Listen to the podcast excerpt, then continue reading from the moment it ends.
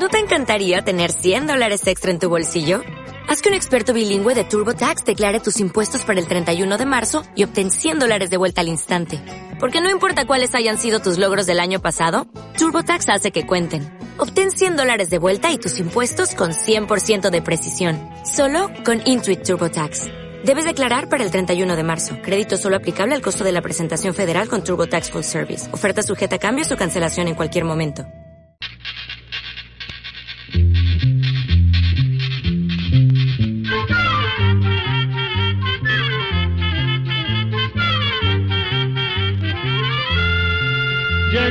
Todo, llegó la escuela, llegó la escuela, llegó por radio.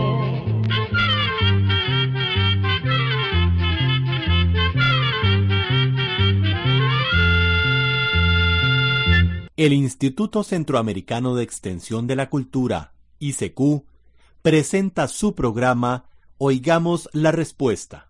Como les dijimos ayer, hoy continuamos hablando de nuestro hermano país, Panamá.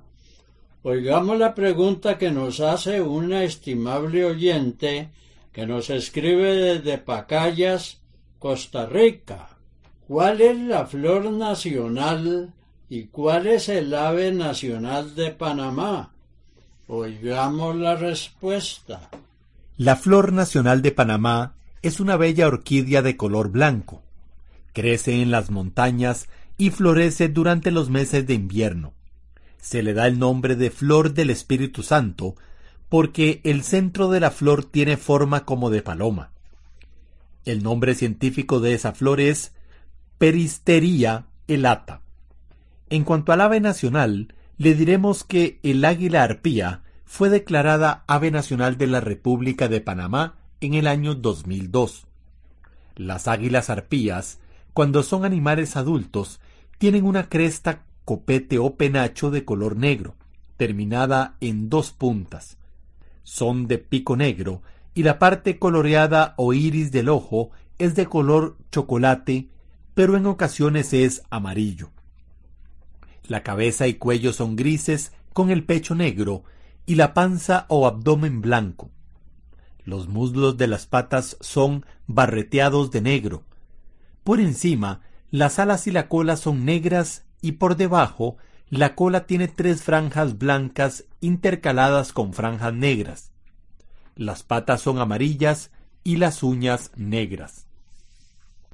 Un águila arpía hembra adulta puede medir un poco más de un metro de largo y pesar 18 libras, o sea, un poco más de 8 kilos, mientras que un macho adulto puede medir un poquito menos del metro y pesar 11 libras, es decir, como 5 kilos. Con las alas abiertas o extendidas, un águila arpía puede medir desde un metro con 80 centímetros hasta 2 metros con 25 centímetros. En Panamá el águila arpía se encuentra a lo largo de la vertiente del Caribe y en las extensas regiones de bosque en tierras bajas. Por ejemplo, en Bocas del Toro se encuentra en el Parque Internacional La Amistad y el Parque Nacional Palo Seco. En Veraguas, en el Parque Nacional Santa Fe y áreas cercanas. En Coclé, en la parte noroeste. Y en la provincia de Colón, en el área protegida San Lorenzo y Nombre de Dios. También existen águilas arpías en el Parque Nacional Chagres, en la provincia de Panamá. Finalmente les diremos que también se pueden encontrar águilas arpías en la comarca de Cunayala, en el Tortí, río Cucunaque, Parque Nacional Darién.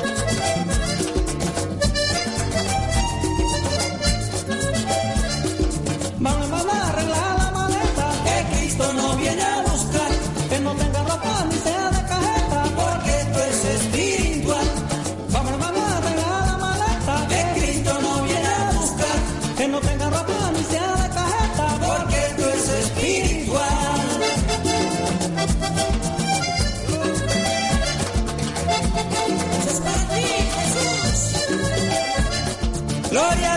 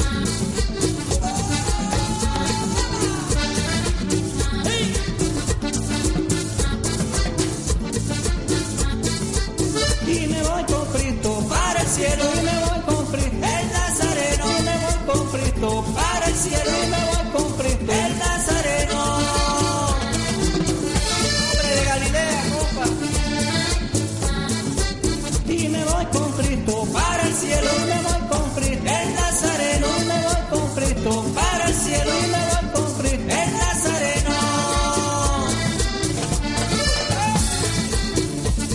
Y así lo dice mi hermano Víctor Gutiérrez, familia, el ungido de Jehová.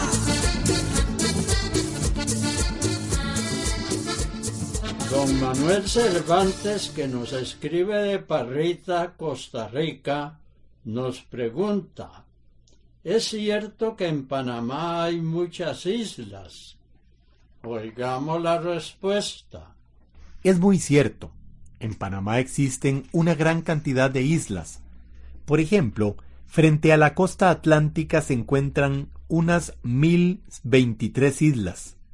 Entre ellas está el archipiélago de San Blas, que es un conjunto de 365 pequeñas islas e islotes, de las que solamente unas ochenta están habitadas. Antes se conocía también como archipiélago de las mulatas. San Blas es el hogar de los indios Cuna. También por la costa atlántica se encuentra el archipiélago de Bocas del Toro, con islas como Colón, Solarte, Cristóbal, Popa y Zapatilla. Frente a las costas del Pacífico de Panamá hay unas 495 islas. El grupo de islas más importante está formado por el archipiélago de las Perlas, en el que se encuentra la isla de Contadora, una de las más famosas de Panamá. Las islas de Coiba y El Rey, también en el Pacífico, son las islas más grandes de esta nación. Desde Chichicastenango en Guatemala, nos escribe el joven Diego Larrazaga y nos dice si conocemos alguna leyenda panameña. Oigamos la respuesta. En nuestras tierras existen muchas leyendas sobre algunos lugares que por alguna razón han llamado la atención de la gente. Este es el caso de la isla del encanto de la provincia de Darién en Panamá. Esa es una región muy húmeda y lluviosa, cubierta de espesas selvas. Entre aquella espesa vegetación corre un río llamado Tuira. Al acercarse a la desembocadura, el río Tuira se va haciendo más ancho hasta formar un gran estero cubierto de manglares. Con la tierra y los desechos que las aguas del Tuira han ido arrastrando, se formaron varias islas, que crecieron ayudadas por las raíces del mangle y robándole espacio al estero. Una de estas islas es la isla del encanto. Según dice la leyenda, una mañana soleada hace muchos años, un enorme pez entró en el estero del río Tuira. El pez permaneció allí durante varios días. Todo el pueblo llegó a contemplar el enorme animal. Se sentían asombrados por su gran tamaño y muy temerosos de que les pudiera causar algún daño. Entonces decidieron que había que acabar con aquel peligro. Los hombres más fuertes del pueblo, armados con grandes palos, lograron sacar a flote una parte de la cola del pez, y la amarraron al tronco de un árbol gigantesco con una soga de cuero trenzado. El pez estaba dormido y no se daba cuenta de que los hombres lo estaban amarrando de su cola. Sus resuellos se escuchaban a gran distancia y miles de burbujas se formaban a su alrededor. Algunos atrevidos se tiraron al río y trataban de ver bajo las aguas al pez dormido. Otros trajeron cuchillos y empezaron a cortar grandes pedazos de carne. El agua del río se fue tiñendo de rojo. Por fin, el pez se despertó por el dolor y dando un bufido se sacudió con furia. Al sentir que estaba prisionero, de un fuerte tirón arrancó el árbol de raíz y en su huida lo arrastró corriente abajo como si fuera una rama seca. La gente del pueblo gritó asustada al ver la fuerza inmensa de aquel pez. Veían el lomo oscuro del pez y la copa del árbol nadar río abajo a gran velocidad. El oleaje del río rebalsaba las orillas, pero al llegar al lugar llamado Estrecho de la Palma, pez y árbol quedaron atascados. No podían pasar por aquella angostura. Al verse así atrapado, el pez hacía grandes esfuerzos para romper la soga y poder escapar, pero todos sus intentos fueron en vano. Pasaron los días y las noches. El verano terminó, llegaron las lluvias y el pez seguía atrapado en el estrecho de la palma. Mucha gente llegaba a verlo de lejos, pues tenía miedo de acercarse. Con el paso del tiempo, una espesa vegetación fue cubriendo al pez. Las raíces de los manglares que crecían en aquel lugar se anudaron al cuerpo inmóvil del animal, y según cuenta la leyenda, así fue como aquel enorme pez se convirtió en la hermosa isla del encanto que se encuentra cerca del río Tuira.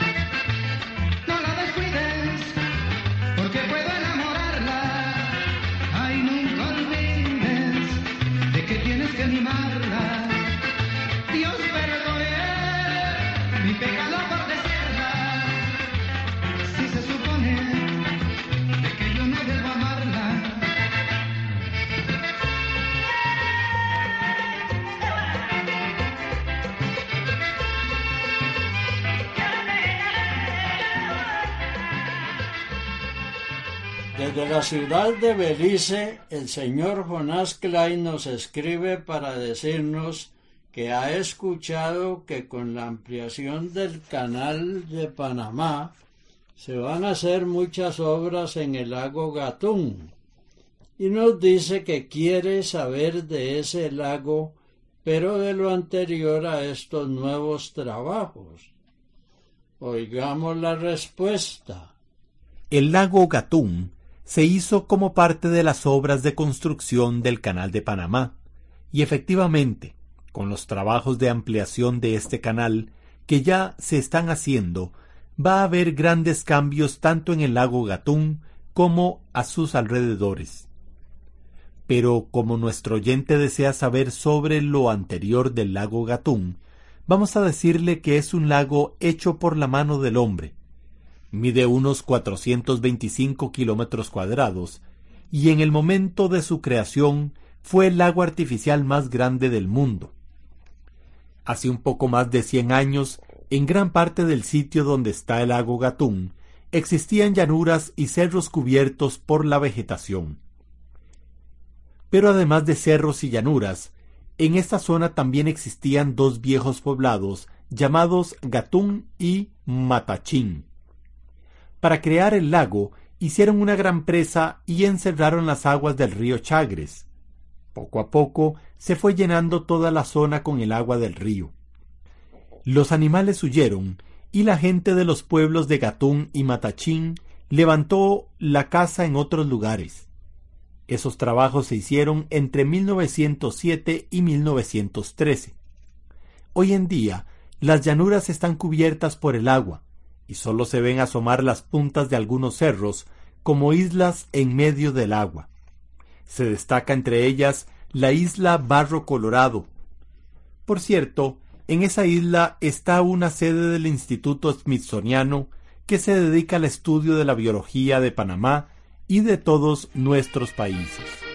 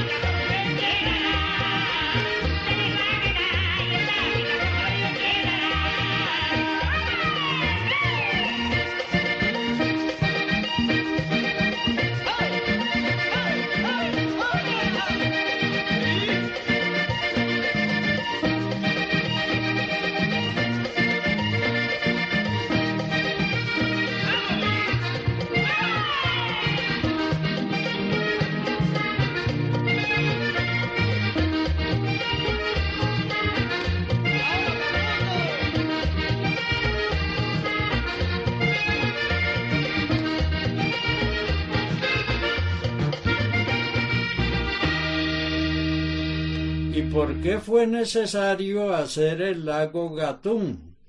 Resulta que el Canal de Panamá atraviesa el territorio panameño de una costa a otra. Por allí pasan barcos tanto del Océano Atlántico al Pacífico como del Pacífico al Atlántico.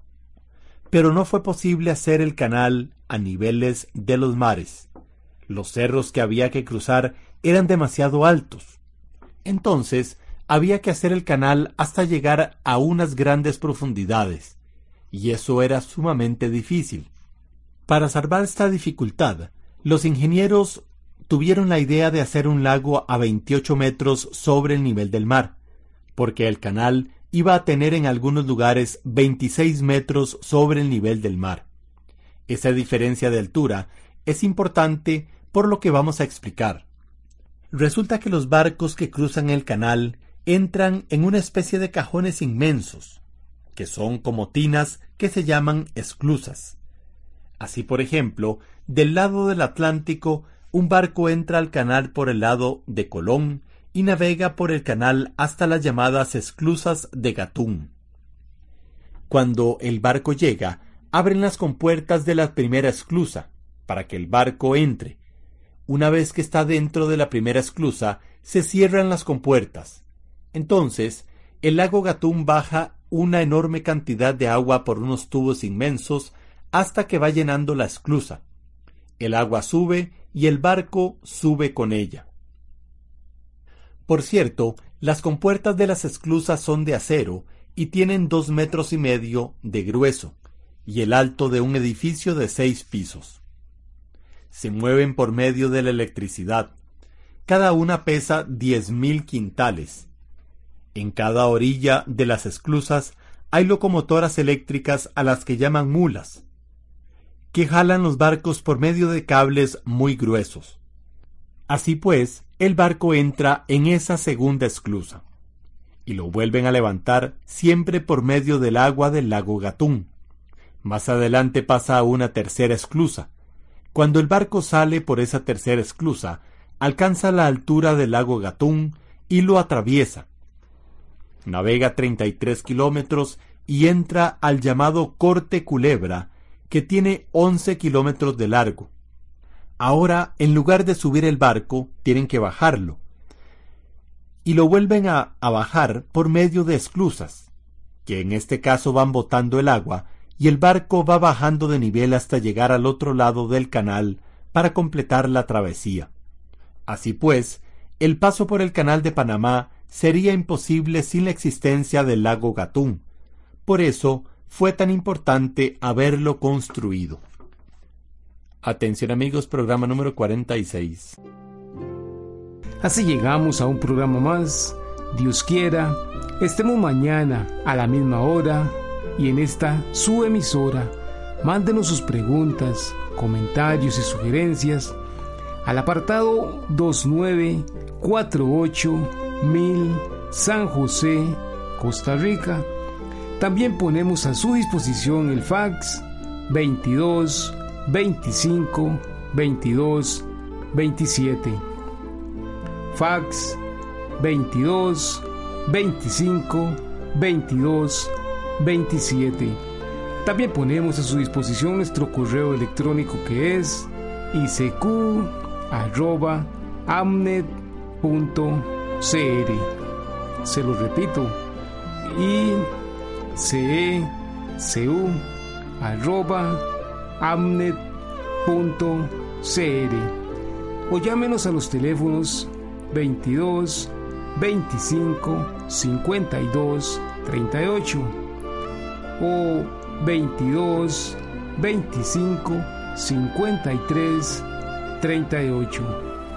Se lo repito, 22 25 52 38 22 25 53 38 Para nosotros sus preguntas son muy importantes y estamos para servirle. Que Dios le bendiga.